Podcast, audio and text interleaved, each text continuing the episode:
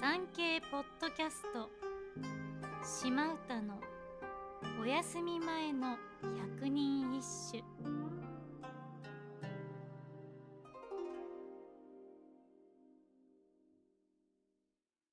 第57番。巡り合いてミシやそれとも若沼に。雲隠れにし夜の月かな。紫式部。せっかく久しぶりに会えたのに、あなたなのかどうか、わからないほどのわずかな時間で、慌ただしく帰ってしまわれましたね。まるで雲の間にさっと隠れてしまう夜半の月のように。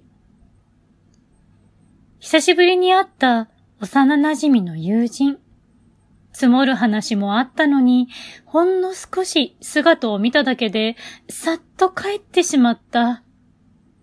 なんとも寂しいな。にしても、源氏物語の作者として知られる紫式部さんの歌が恋愛の歌ではないというのも少々驚きです。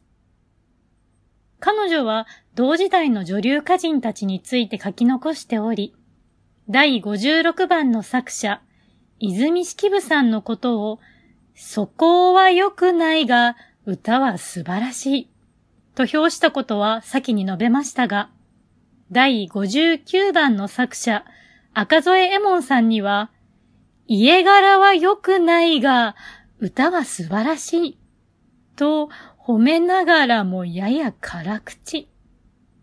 第62番の作者、清少納言さんに対しては、得意げに漢字を書き散らしているが、よく見ると間違いも多く、大したことない。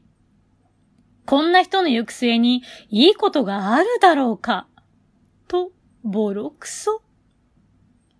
宮遣いの時期はずれているため、直接の面識はないようですが、平安女子のマウンティングもなかなかシビアなようですね。